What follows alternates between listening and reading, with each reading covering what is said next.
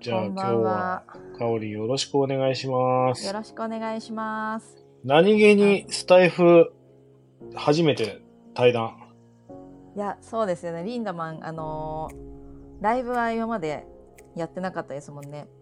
うん、ライブはちょろっとやったことあるけど、対談は初めてだね。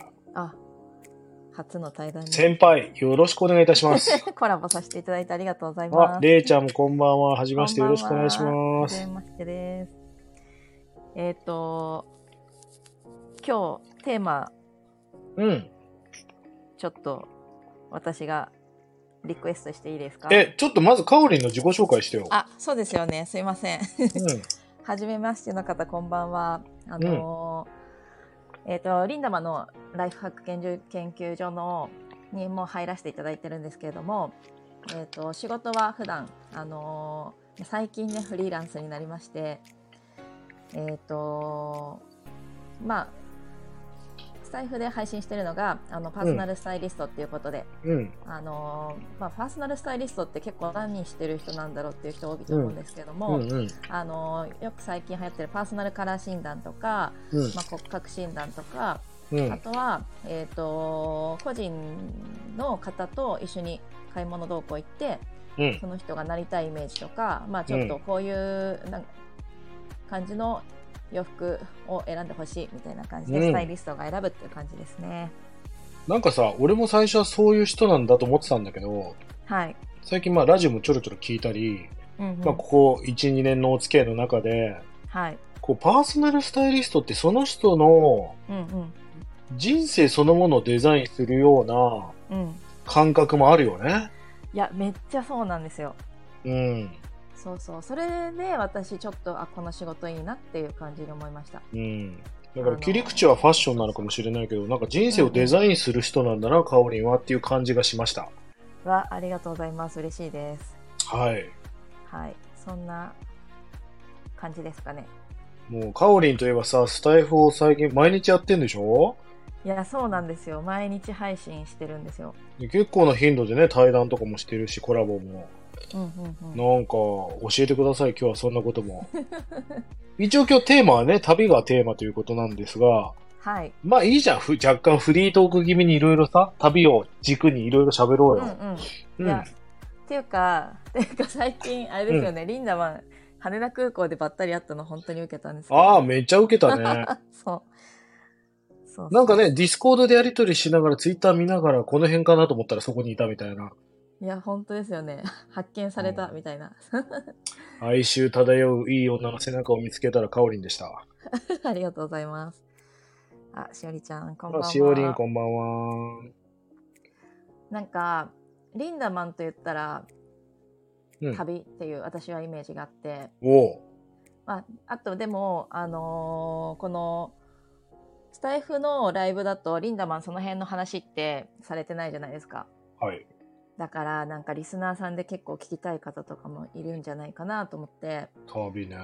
そうそうそんな話もいろいろそうね。聞いちちょゃっうかなとコメント拾っていくの重視でいきたいよね。だからうん皆さんぜひいっぱいしてくださいね。気軽になんと9時から、あの、オンラインサロンの今日、あれもあるからね。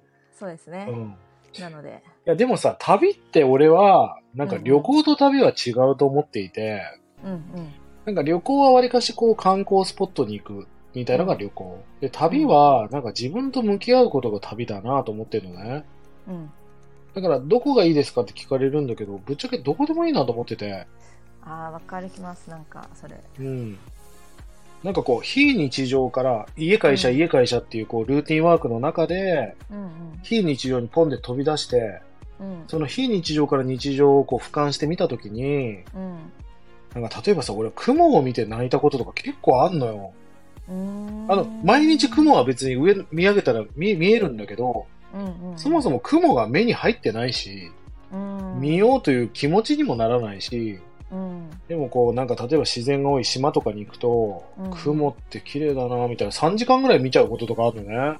あーなんかそれちょっとわかりますねうん。あとさ、なんかもう、例えば、あの、こう、親のこととかもあんまりこう、よぎらないんだけど、旅なんかするとうんうんなんかこう、は親孝行してえなみたいな。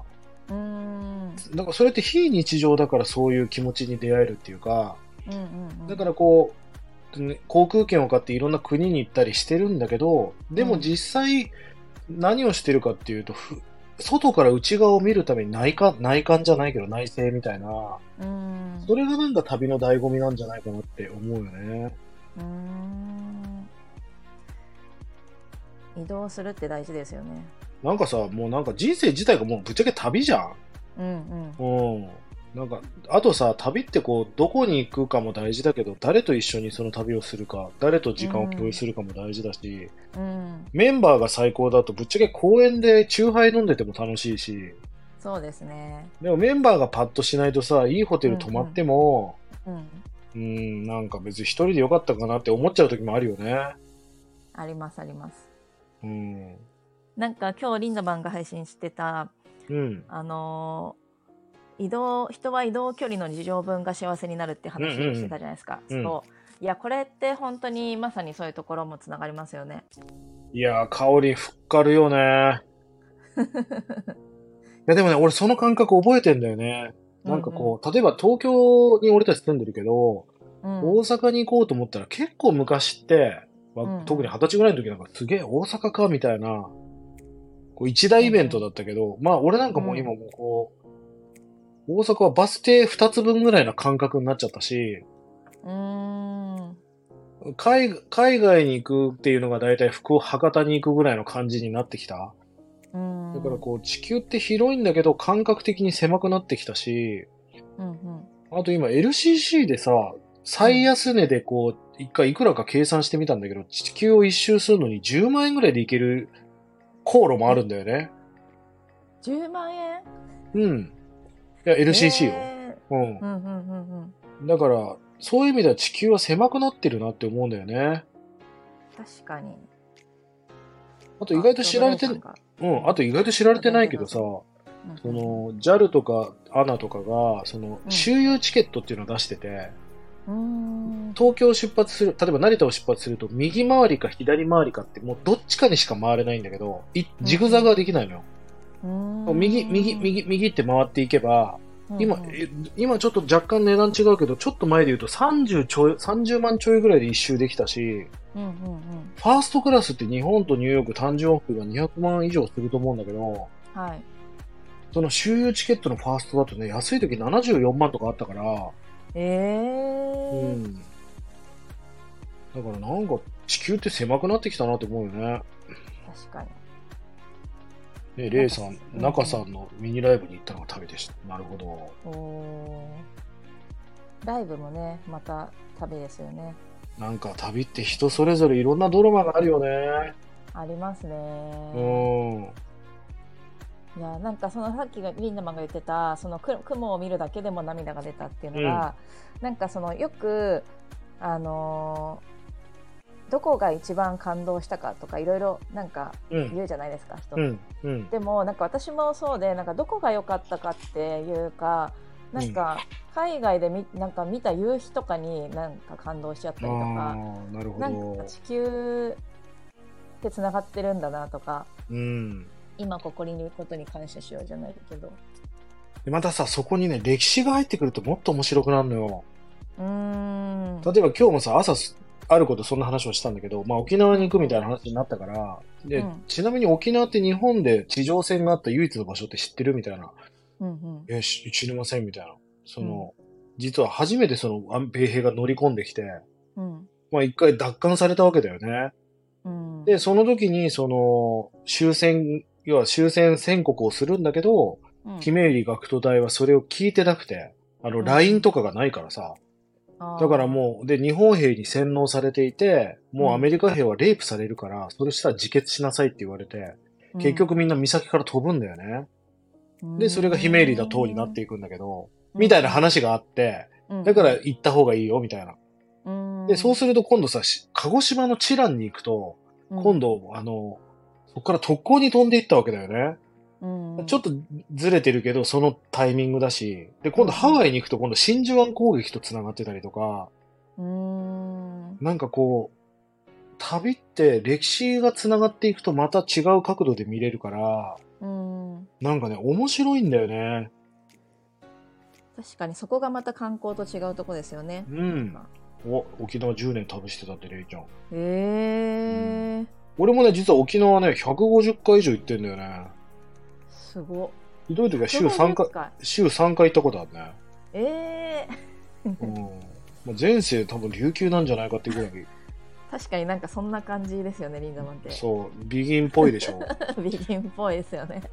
だからさ、沖例えばこう、石垣島にすごいハマった時期があって、うんうん石垣島って八重山諸島って言ってさ、8つの島から構成されてるんだけど、うんうん、石垣島、えー、鳩間島、西表島、竹富島、黒島、小浜島、えー、なんだまあ、とにかく8個あるんだよね。で、その中に。に8個以外にもう1個さ、パナリ島って島があって、へえ。男島、女島って確か名前がついてたんだけど、離れてるからパナリ島って言って、もうね、10年前、15年前ぐらいなんだけど、当う時ん島民が7人しかいなかったのね。えで、石垣島ってさ、法年祭っていうのが必ずあって、結構はい。神々しい、神々しい島だから、うんうん。リアルもののけ姫みたいな場所がいっぱいあるのよ。へえ。で、法年祭っていう島が各島であって、うんまあそれは実は密祭なんだけど、うん。まあ今はちょっと緩くなったけど、当時はそよそ者が入ってきたら棒で殴られるみたいな、えいえ。逸話があるような、うんうん。あの秘密の密で祭りで密祭っていうね。うんで、俺はそのパナリ島の密祭にどうしても行きたくて、うん。うん。でも絶対入れないのよ。ただですらそ、そこに渡船し、あの、船が出てないから、うんうん。でも初めて行った時に、お前はビギンみたいだな、みたいな。合格って言ってそこに密祭に入れてくれたりとか。 か。すごい。すごいですね。 うん。ええ。でもその八重山諸島って8つの島すべて素晴らしいし、うん。なんかさ、なんていうの一人で行ったんですよね。まあ一人で行ったこともあるし、もちろうんうんん友達と行ったこともあるけど、うーんなるほど。各島にもう、黒島なんていう人間よりも牛の方が多い島だし、ええ。で、竹富島なんかはすごい最近観光で有名だけど、うん。すごい石垣が綺麗なんだよね。うーんでも黒島とかは今度あんまり作られてない石垣で、このボッコボコな感じがまた良くて、うーんで、よーく見るとそういういろんな島でグラデーションが違くて、うんうん面白かったり、あとお酒好きな人は泡盛とかも、うんうんあのー例えば波照間島に行くと、あの、うあんえっ、と、泡波っていうもう伝説の泡盛があってさ、うんうんえっ、と、今、ドンキホーテで買うと一丁瓶でいくらすんだろう ?2、3万すんじゃないへえでも現地でで買ったら1500円ぐらいで買えるのね。 え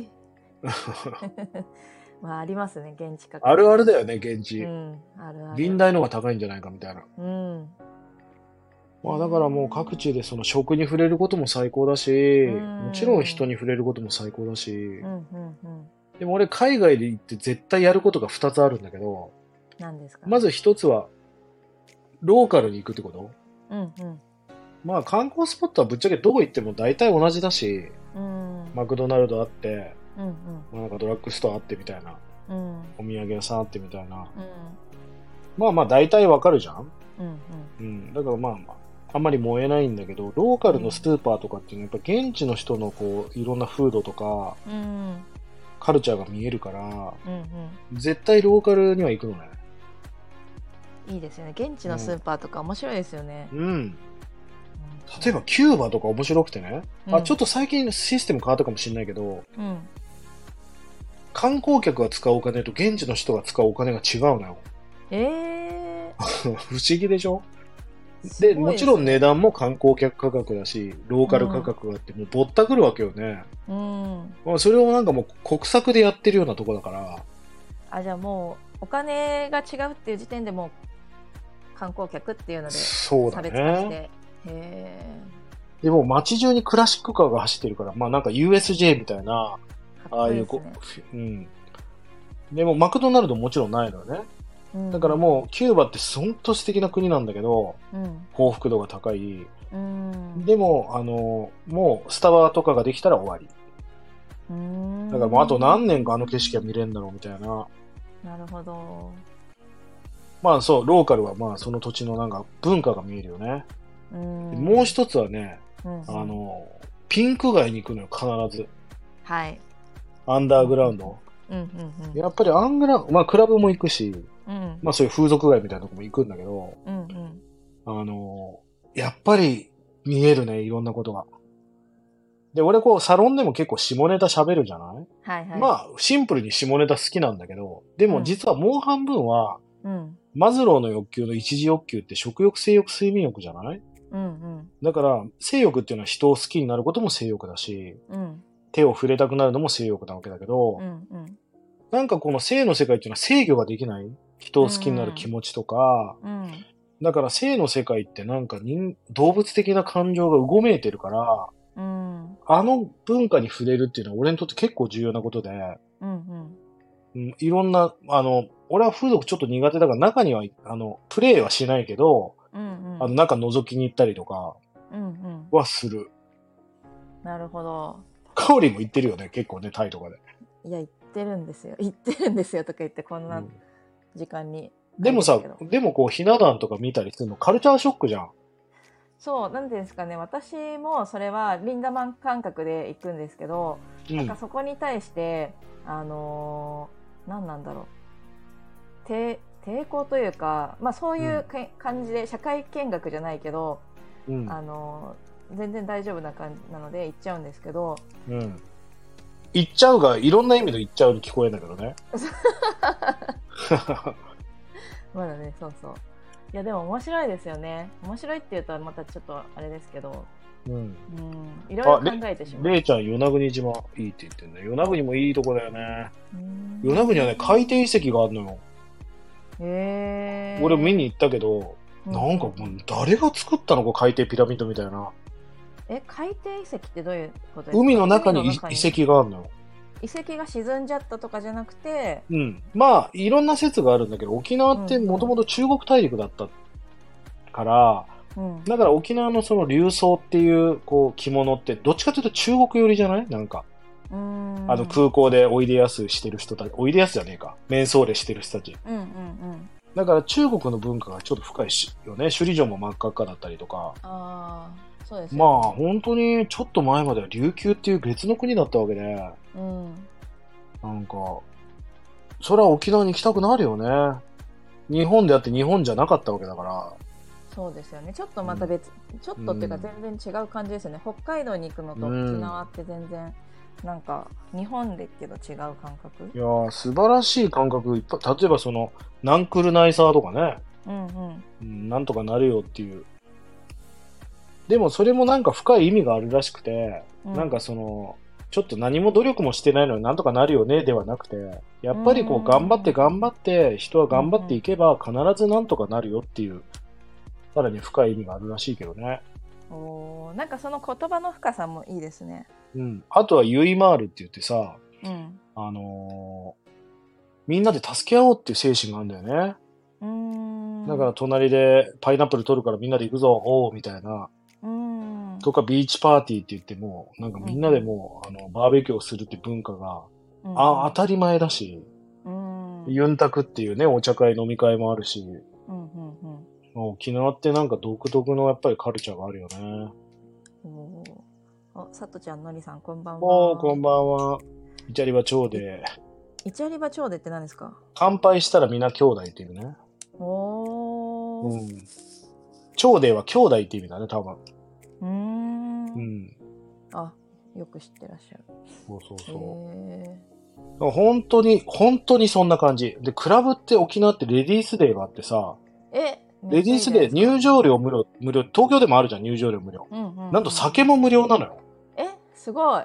だからもう、ただ酒、ただダンスよ。やばい。 ただし、泡盛オンリーみたいな。なるほど。あの、部活の麦茶をこう、組む、わかるこポットみたいなクラブのテキーラみたいな感じで。う、もうそこで勝手に組んで飲んでくれみたいな。青森。へえ。おう、さとみんうん。旅するフードアナリストって。い や、旅するなんか炭水化物マニアじゃないのいや、ねかえっこよく言わせてください。まあね、まあね。でも、さとみんもいい生き方してるよね。いや本当にしかうもんこの前大阪をちょっと観うんう光んアテンドしてくれたんですけど、うん。あのそのさっきリンダマンが言ってた誰と行くかが大事っていうところで、うんさとみん大阪何回か何回も行ってるから、うんあの歩いてみずっとずっと歩いてたんですよ。あの、 1時間ぐらい歩いてたのかな通天閣まで、梅田駅近辺からずっと歩いてたんですけおどおーかなりあるね。そうだけど私初めて観光したからうなんかそういう街並みも見れたしなんか自分一人で観光とか旅行し旅してたら、まあ、地下鉄使っちゃってたかなとか思ったから、なんかそういう行く人によってそのなるほど、なるほど。教えてもらえたのはありがたかったですね。じゃあ今ちょうど御堂筋綺麗なんじゃないイルミネーション。そねえ。うんうんうん、いや、なんかさとみんの、俺もインスタ見てたけど、朝から、朝からまた粉もん食べてるよ、みたいな。そうなんですよ。 いやなんか麦、麦麺みたいななんかとこ並んでたよね。なんか、ううんん。ねこれは絶対食べるっていうのがねあるみたいです。だからリサーチ能力もあるよね。うんうんあ、ちなみに俺ね、くあの、はい日本ではわりかしそういう Google マップとかいろんなもうそういうの見るけど、うんあのー海外ってのは俺意外とリサーチしないで行くのよ。うん。へえだから。ルルブとか地球の歩き方とか買ったことなくて。へえ。うん。じゃあ現地で直感で決める感じですか。うん、ほとんどそう。でもね、うん俺本当に不思議なことがいっぱい起きてて、旅中に。うんうんうん、旅中だけ霊能者かなって思うこといっぱいあるのよね。で普段からそんな感じしますけどね。でもさ、ご飯とかもうマジでジャケ買いだから、うんそのもう店構えだけ見て決めるからね。うんうんでもあんまり外れたことないし、うんただ俺コンサルやってたのはでかいと思うのよね。うん。なんかお店のディスプレイとか、植木の置き方とかのセンスでやっぱ味って少しわかるからさ。へーあ、洋服。もわからないディスプレイとかで。あそうあそういうことか。なるほど。なんかダッセーうんうんうな。んこの感覚の人ってなんか、セレクトするのダッセーなとかあるじうゃんうない、んだからちょっと多分そういう目でも見ちゃってるんだけど、うんうんあとはそのタクシーに乗せてまたタクシーのうんちゃんに聞くとか、うんうん。俺結構びっくりしたのはさ、あの、グランドキャニオンってあるじゃないはい。もう果てしなく山、もううん地球の壮大さが、うん。あそこに行くと自分のちっちゃさを2秒で、2秒かかんねえな、0.2秒で痛感できるっていう。うーん。悩みなくなるよ、マジで。本当にちっちゃいから。へえ行って行きたいんですよねそこもね。そう。で、まあ、ベガスに泊まって、こう、2日3日、こう、車でこう、こう、いろいろ行ったんだけど、うんうん。まあ、何せ山しかないから、うんで、ちなみにアメリカってあんなとこ止めて寝てたら、マジで盗賊とかいるから、うん車中で寝るのやばいんだけど、うんうん。で、なんかこう、ぐるぐる回ってて、なんか、あの、俺なんかちょっとこっちに行きたいんだよね。その時10人ぐらいで行ってたんだけど、うんこっちに行きたいんだよねって言ったらみんなが嫌だ嫌だそんなとこって、ちょっとこう山を下っていくとこがあってさ、うん休憩してたら、いやなんか俺マジ行きたいんだよねって言って、いや嫌だって言ってたんだけど、めいやいや、あの、引っ張って行ってみんなを連れて行ったらさ、うんうん。そこホースシューベントっていう実は絶景ポイントがあったんだけど、へえ。本当にそこに降りてったよ。で俺看看板もなかったし、うん何にもホースシューベントっていう名前も知らなかったし、うん。うーん。後でググってみてめちゃくちゃ綺麗なのよ。えー、じゃあそれも本当に感覚で言ったら見つかったってことですよね。あ、ちなみに海の方向はわかる。それはなんかちっちゃいとこから特技で。ええー、い やなんか嗅覚っていうかなんかう第ん、六感が働くってことですよ北ね。北もわかるし、海の方向わかる。多分その感覚なのかなで、なんかあっちの方行ってみようと思ったらさ、えー、あの、なんだっけ、あの、あのほら、スピリチュアルの人が行くとこ。セドナ。セドナに着いたりとか。うん、えー、っていうかこの今ホースシューベント見ましたけどやばいですねこれ。やばいっしょ。うん、よく人が落ちて死んでんだけ どね。うん落ちちゃうんだ。えー、すごいこれを見たのはすごい。うん。なんか本当に旅ってご縁だし人生変わるし、うん、旅をおすすめする理由の中に俺はアクシデントっていうのが結構入ってるんだけど、わざわざ金を払ってアクシデントを買いに行くんだよね。うん、うん。なんかこのアクシデントって嫌なんだけど、うん。例えばパスポートをなくすとかさ、うんお金。を取られるとか、うんうん。俺の友達は睡眠薬飲まされて丸丸裸にされてたけどね。やばいけどでも生きてたら全然生きてる。オッケーですね。あとね、ある男の子は、うん、旅に全く興味がなかったんだけど、俺が昔やってたトークライブに参加して、うんうん、俺人生変えたいから旅に行きますって言って、どこ行くのって言ったら、一番興味がない国行きますって言ってたから、まあ当時彼はアフリカに行きたかったらしくて、うんうん、あ、行きた、興味がなかったから、うんアフリカ行きますって言って、うん、アフリカのどこだったかなどっかタンザニアかななんかどっか行って、結構街よ。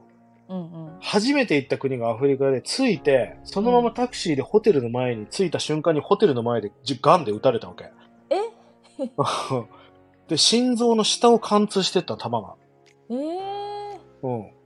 で、ーうん、誰も助けてくれなくて、ホテルの人も。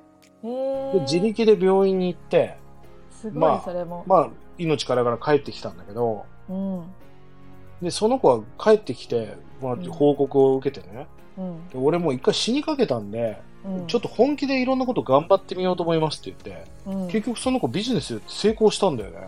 すごい 本当に人生変わりましたね、みたいなさ、結局、うん、こうすごい短い感じで見るとアクシデントは嫌だし、うんもちろん打たれたくないけど、うんそれがきっかけになることがすごく多いし、うんうんなんかそのアクシデントみたいなものを、まあ非日常をお金を払って買うっていう感覚はあるよね。うんうん。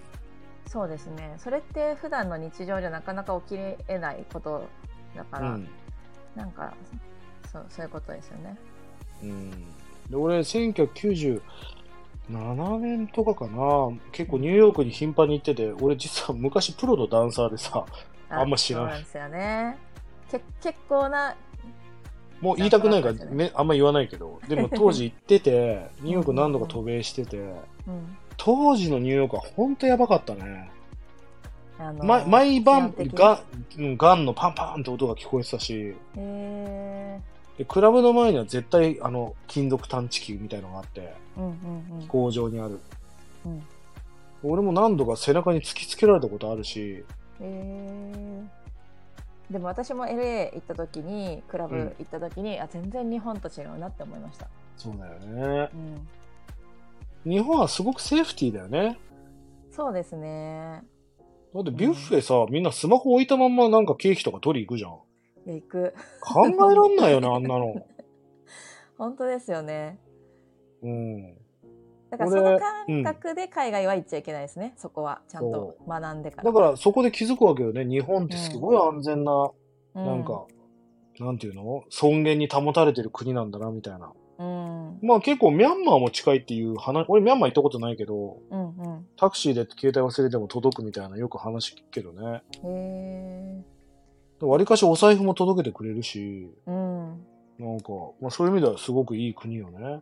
うんうん海外の人がさ、自動販売機見て何て言うか知ってる何ですか日本の自動販売機。あれ貯金箱だって言うからね。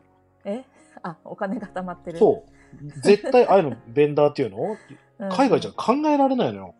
あーロスもなるほ夜とかさ、店内に入れない売店とかなかった、どあありましたありましたで外からコーラくださいとか言う。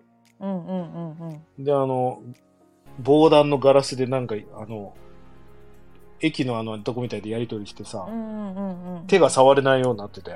うんもうだから、あれは自動販売機はお金が入ってるから、あれみんなうんちょ貯金箱だって言うからね。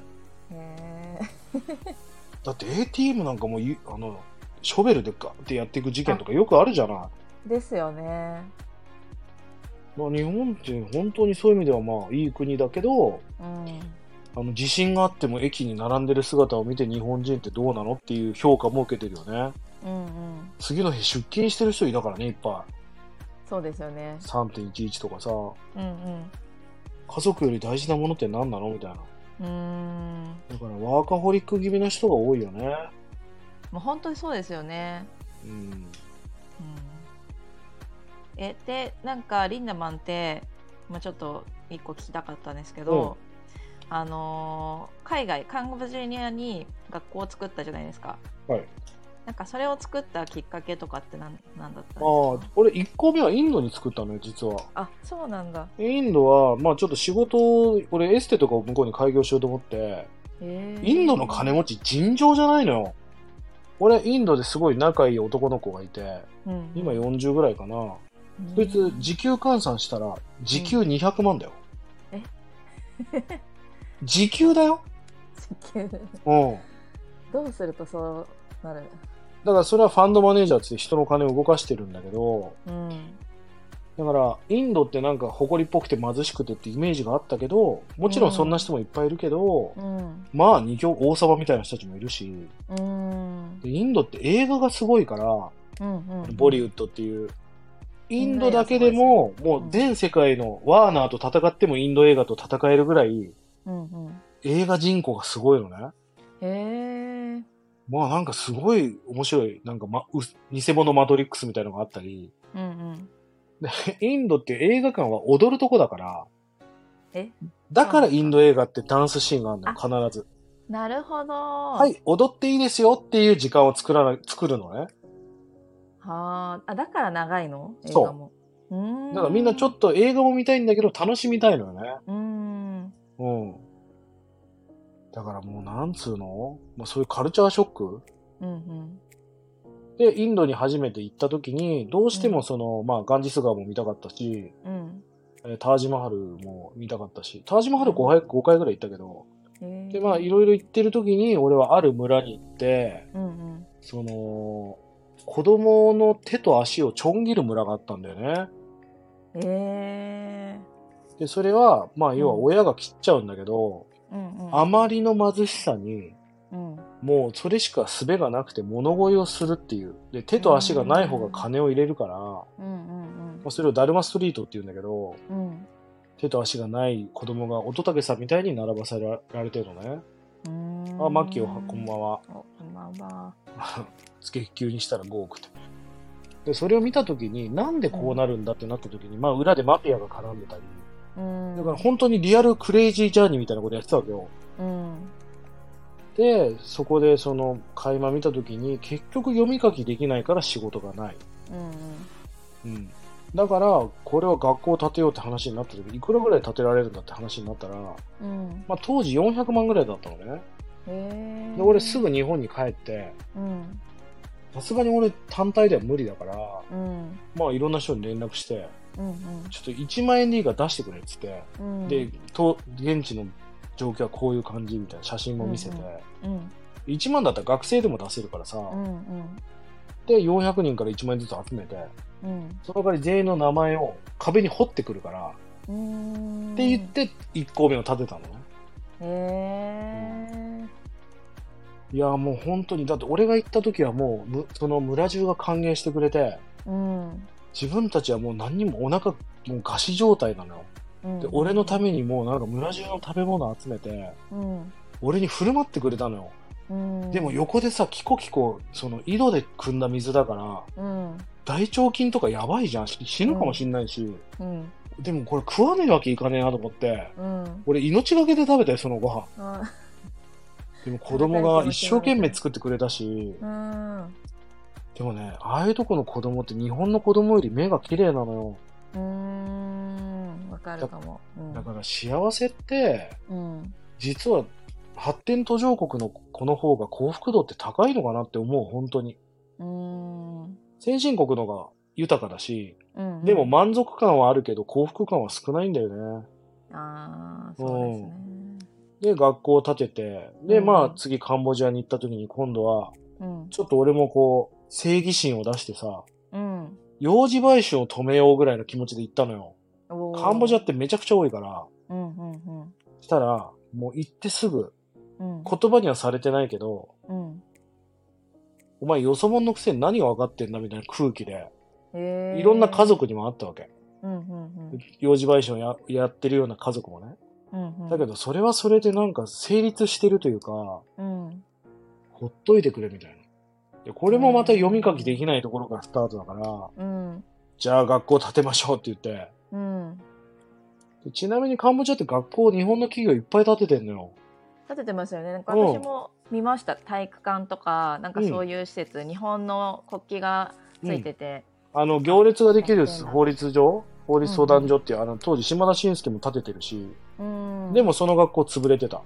結結局建てただけで回らない。だって給、先生の給料どうすんだみたいな話だし、うんうだかんうらん、俺らはそのスキームも仕組みも作ってきて、すごい。潰れ、いもちろん今も潰れてないし、うん、うんで、その学校を建てた時に、うん、カンボジアの王様から勲章とかもらっちゃって、すごっ。 でも、これメルカリで売れないか一応調べてみようと思ったら全然参考になるものがなくて。参考対象ないですよね。うんでも俺はなんかその社会貢献を、うん。俺本当に小学校、中学校ぐらいから興味があったの。うん。でも、なんかどっかで偽善、俺は偽善者なのかなとかすごいなんかこう血迷ってたんだけど、うん。うん。まあある人にその人のためは偽物って書く理由を知ってるかって言われて、うん。それは人のためじゃなくて自分のためにやってるんだっていう、彼氏とか友達をサプライズとかで喜ばせて、うん。嬉しい。いのは自分でしょみたいな。だうん。からそれは彼のためじゃないんだっていう。うんだから彼に尽くしてる女は自己中な女よね。要は、うん。うん。深い心理で言うとね。うん。うん。うん。だからなんか、そうなんだ、これ俺、人のためじゃなくて自分のためにやってんだ。もう究極のオナニーだっていうことにもう振り切って分かったから、うん。めちゃくちゃしこってやろうと思って、精神世界で。うん。でもそれをやり始めて、うん。うーん、なんだろうな、ビトンのバッグを買う満足感や幸福感と、例えばワクチンを買って人の命が助かった幸福感ってもう比較にならないし、うん。俺はこれからも貢献やりたいけど、ドネーションをうん。うん。自分のためにやるってもう振り切って決めてるから、うん。どうぞ犠牲者でも何でも言ってくださいみたいな。うん。僕は、あ。の、オナニーやろうですぐらいの気持ちでやってるかな。うん。うん。でもなん、なんで小中の時からそういうのに興味あったんですかね。あ、俺はね、うん、親父が変わってたのよ。うんうん。俺、え小4の時に親父に株を買えって言われて、うん。お年玉50万貯めた株をお父さんの言う通り3銘柄買ったら、翌年800万になったのね。すごい。で、お母さんに全部つ使い込まれるっていう家族、で結構家族間の大事件があったんだけど、お俺は母さんもすごい。俺は意味が分かんなかった、全 然。全然、ゲームが欲しいだけだった。うんうんで、その時にやっぱり親、親、うちの親父20個ぐらい授業やってたし、うん。うん。変わってたんだよね。で、俺子供の時から地球、球儀しか買ってもらわなかったから、飛行機と地球儀。えーまあ軽いグローバル洗脳を受けてたよね。だいぶですね。 うん。だからなんか旅に行かなきゃいけないぐらいななんか、うんうん、うん。ちょっとこう、洗脳じゃないけどさ、影響を受けてたよね。うん。お父様じゃあ結構海外とかは行かれてたんですか、うん、だってさ、うんうん、、俺、最終学歴本当に衝突なんだけど、うん、普中学校行かなくていいよって普通言う通行けですよね。いや、俺が言ったよ、最初。俺行きたくねえんだよって言ったら、あいうんうん自分で決めろよっていう。そその代わりお前今日から大人だから、日、うんお金は1円もやらないって言われて、へーそっから俺、親のすねをかじらない生活を始めるのよ。それが14ぐらいだから。へで、もうすぐ会社を立ち上げて。ーだから俺履歴書一回も書いたことないのよ。うん。うん面接もないってことですね。まあ、バイトぐらいはあるよ。うん うん。だからやっぱそれは親父の影響だね。へーなで、るほど親父が19歳でニューヨークに行ってる時に休止して、うん、うん、謹慎19相歳だった関ん。だ謹慎相関じゃない。心筋梗塞で。だいぶ違いますね。うん休止した時に、うん、い空港にもういきなり弁護士が待ってて、えでー、印鑑ついてくれって言われて、もう俺もパニックだからさ、19歳だし、うんああ、わかったって言って印鑑ついたらその日から借金3億だよ。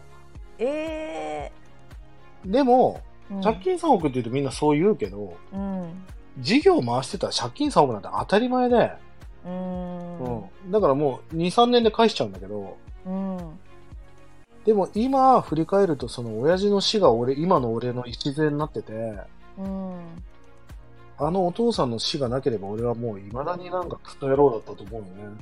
うんあの時やるしかなかったから、だうんうんからスティーブ・ジョブズもスピーチで言ってるけど、うんなんかその時なんかレンガで頭で殴られるような事件はい人生の中でたくさんあるんだけど、うんうん結局振り返ったら全部点と点は線になっていて、うん意味があるよねっていう。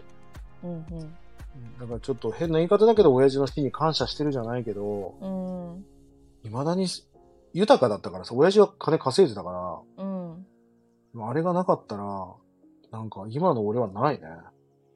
確かにそうですねうん。えー、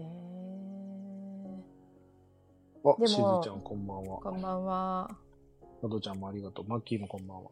しおりん、おかえりなさい。お帰り。でも、そのビジネスって自分で、なんていうんですか、教えてもらったものじゃないですよね。うん。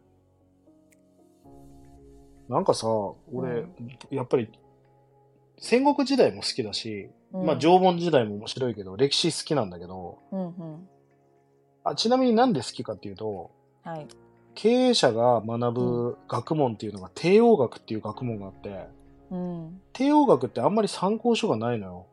ーん。で、基本的にじゃあ帝王学を学んでる人は何で学ぶかってみんな歴史なのね。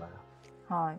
要は織田信長があそこまで時代を変えたんであれば、うん。じゃあどういうことを大切にしていけばそういうイノベーションが起こせるかとか、うんもっと時代を変えた明治維新、うん。うん。幕末の志士が何を大事にしたのか。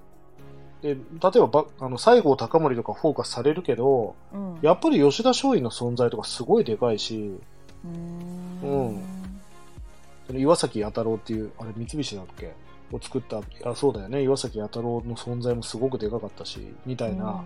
うん。うん。うんで、要は、大きな組織を作ろうと思ったら、ちょっとあの、マフィアとか極道の世界を勉強しとかなきゃいけないのよね。うん。あー組織って意味で。はね。なるほどうん。うん。うん。まあだから歴史をすごく好きなんだけど、やっぱ幕末が好きなのよね。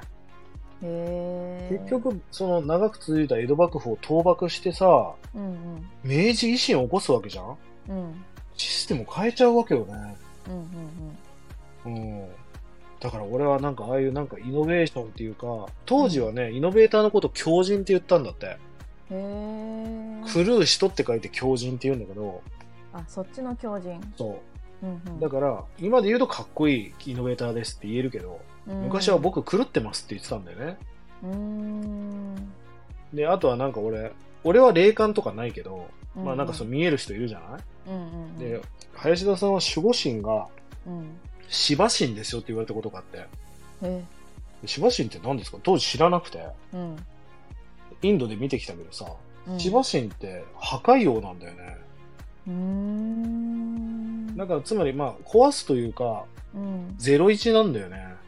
うーん。まあ俺はこれからもなんか、やっぱり新しいことをやるとか時代を変えるっていうのはまず破壊をしなきゃいけないから、うん。うん。まあなんかそういうのが俺の使命の一つなんじゃないかなと勝手に思ってるけどね。なるほど。あだからリンダマはいつもゼロ一を作っていく人なんですね。うん、でもさ、やっぱり手張りも大事で、うんただ、壊せばいいってわけじゃなくて、うん、やっぱり先輩たちが築き上げたものをちゃんとリスペクトが必要だし、うん、うん、あのお茶で手張りってあるけどさ、守る、離る、やうんうんうんや破れる。うん、まず守るべきものは守っていかなきゃいけないし、うん、うん、それをやっぱりマスターした上でやっぱり破って離れていかなきゃいけないから、うん、うなんかこの順序を間違えるとなんかイノベーションもクソもないよね。ーん、なうん。るほど。いや、なんかそのリンダマンのヒストリーを今ちょっとだけど垣間見れた中で、うん。なんかそのサロンに集まる人のなんだろう、なんていうんですかね、そこに共感を持って集まってる人が多いんだなって思いまそうしたねだよ。。だからもねうみんなね、俺から見たら変態なのよ。うん、だって、なんか俗に言う凡人な人は来ないでしょ。うん、うんうん、で、それでいいと思うの、俺は。そうですね。うん、これでいいんだって感じですね、変態だったのか、私たち って。そういうことです。変態っていうのは漢字の通りさ、変な生態系ってことだから、うん、うん逆に言うとオリジナリティってことだし、そうですよ。変態の反対は凡人だと思うのよね。うんうんうん。うん。自覚ありで。変態でよかった。うん。だから、あ、しずちゃん。変態。しずちゃん違いますよ。ド変態です。度がつきますね。うん。いやでもそのぐらいの方がそのぐらいの方がというか、うんいいですね。オリジナリティ。こう吉田松陰のこ吉田松陰の言葉でね、うんうんこの濁った世の中を変えたければ、狂ったぐらいやらなきゃ時代を変えれないって言葉があるのね。。おーでも今もう戦争もそうだしさ、コロナもそうだし、うんこの円安もそうだし、ちょっと濁ってるじゃないうんっていうことは、新しいことを構築するってことは、前のシステムとルールをぶっ壊さなきゃいけないから、うんうん、しかもリスペクトありきだね。うんうんう。うんん。だだからどうだろう、50年後にディズニーがあるかどうかもわからないよね。そうですよね。今でこそ天下だけど、もしかしたら新たなコンテンツが生まれていくかもしれないし、うん、うん。例えば、イデッチで言ったらサッカー好きだけど、うん、もうサッカーを塗り替えるような競技が生まれるかもしれないし、うん、うん、わかんないじゃんうん、だから俺、10年後あなたはどうなりたいですかっていう問いは意味がないと思ってるの。うん、だって、10年後ひ、車飛んでるよみたいな。うん、どうなりたいなんか塗り替わっちゃうわけだから、うん、あんまり今決めてもしょうがないじゃんっていう。うん、ただ、10年後何が流行っても対応できる経済力をつけたり、うん、人脈を作ったり、うん、その時もっと遊べる健康な体をキープしておいたり、うん、そっちの方が重要だよね。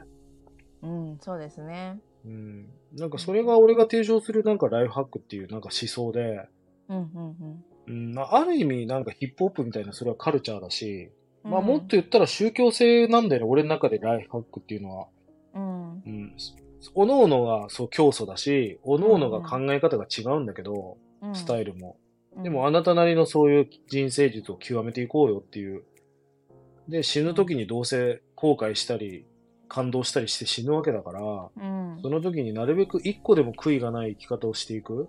うん、うん。そのためにはやっぱお金も解決していかなきゃいけないし、うん、もちろん健康も大事だし、うん、時には挫折感っていうのもすごく大事だし、そうですうね。ん。だから今回のそのカオリンの、何、フリーランスにボンと転校したのは、うん、この先結果がどうであれ、うん、その、プロセスとその決断したってことが、うん、本当に大事なことで、うん、うん。なんか楽しみだね。本当ですよ。ちょっとち破壊をしました。課題としていた。なんか、そこから再生が始まるからね。うん、っうん。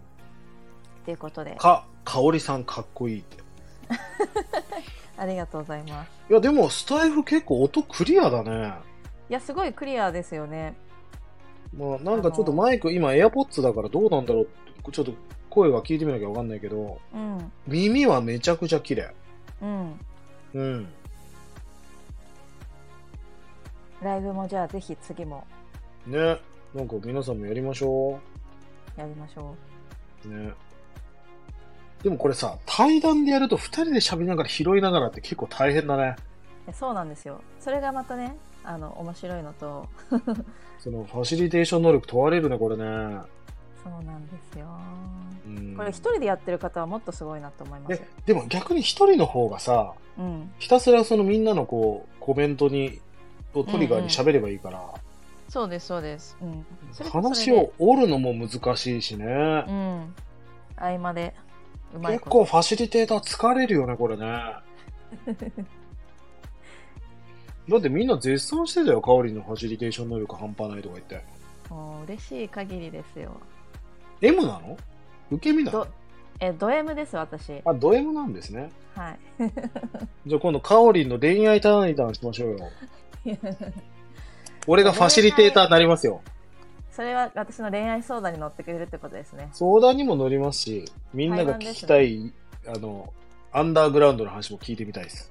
そうですねじゃあ次回ぜひ需要と供給があるかわかんないですけどありますよ、そんなの。はいもう今さ、みんな、裏話に興味があるのよ。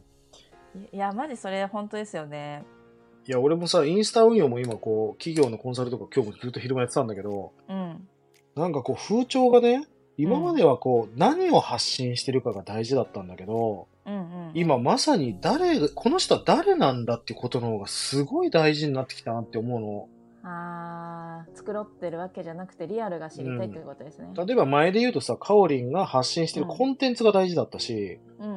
ファッションのいろはみたいのが大事だったけど、うん。パッと見に来た時に、この香りってやつは何者なわけっていうのがやっぱ大事。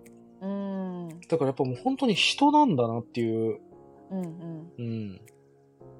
だもう、要はコンテンツも飽和しちゃってるし、うん。もうこの世にない情報はないぐらい何らかにどっかにあるじゃないうんうん。 ?YouTube なり Twitter なりブログなりに。だかうん。らそうなってくるとやっぱ人だよね。じゃあまさに本当にド変態がいいってことですね。そうだオねリ。そオリジナそうリだティねが。あった方がいいってことですね。オートクチュールだね、まさにね。うああ、そうですうね。ん。うんだからお、誰が発信しても同じファッションのメソッドなのかもしれないけど、うん、でもそれをカオリンっていうフィルターに通した時に、うん、また新たなファッション感っていうのが生まれていくわけじゃないうん、なんかそれがやっぱりコンテンツとして面白いなっていう。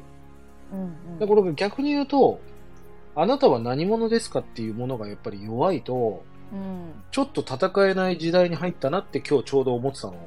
うん、うん。だって伸びてるコンテンツをパクってさ、デザインをやり替えたらそんなもん誰でも伸びるわけで。うん、でも今それが伸びなくなってきたから、うん、それはなんでかっていうとやっぱ人っていう要素が強いんだなっていう。うん、だからこの声の SNS っていうのは、うんまあ、これは来年もうちょっと伸びるなって思ってるし、うん、うん、あの、今、ポッドキャストとか特になんだけど、ちょっとスタイフはわからないけど、うん、うん、ポッドキャストってもう声の解析を始めてるんだって。へえ。だから、例えば、カオリンがグッチグッチグッチってずっと言ってると、ば、うん、グッチっていうワードに引っかかり始めてるんだって、もへうえ、んすごい。うんう。だから今、伸びるワードを探して、声で発信すると、うん、アルゴリズムにちゃんとかかるような、もう、アップルポッドキャストとかもうできてるらしくて、へえ。うん。じゃあやっぱりそういうデジタルリテラシーはもっともっと上げて時代についていく必要がありますね。ね、まさに人生が旅なので、うん。まあ、旅は人生を変えると書きましたが、うん人生が旅だなと思いますよね。うん。あっという間だね、時間なんて。本当ですよ。ということで、まあ、カオリンはいかにド変態かという今日は回でしたが、はい。あの、素敵な時間ありがとうございます。こちらこそありがとうございました。この後は、あの、サロンでライブ配信ありますんで。はい。皆さん移動です。はい。ということで、今日は ありがとうございました。ありがとうございまました。またね、みんな。バイバイ。バイバイ。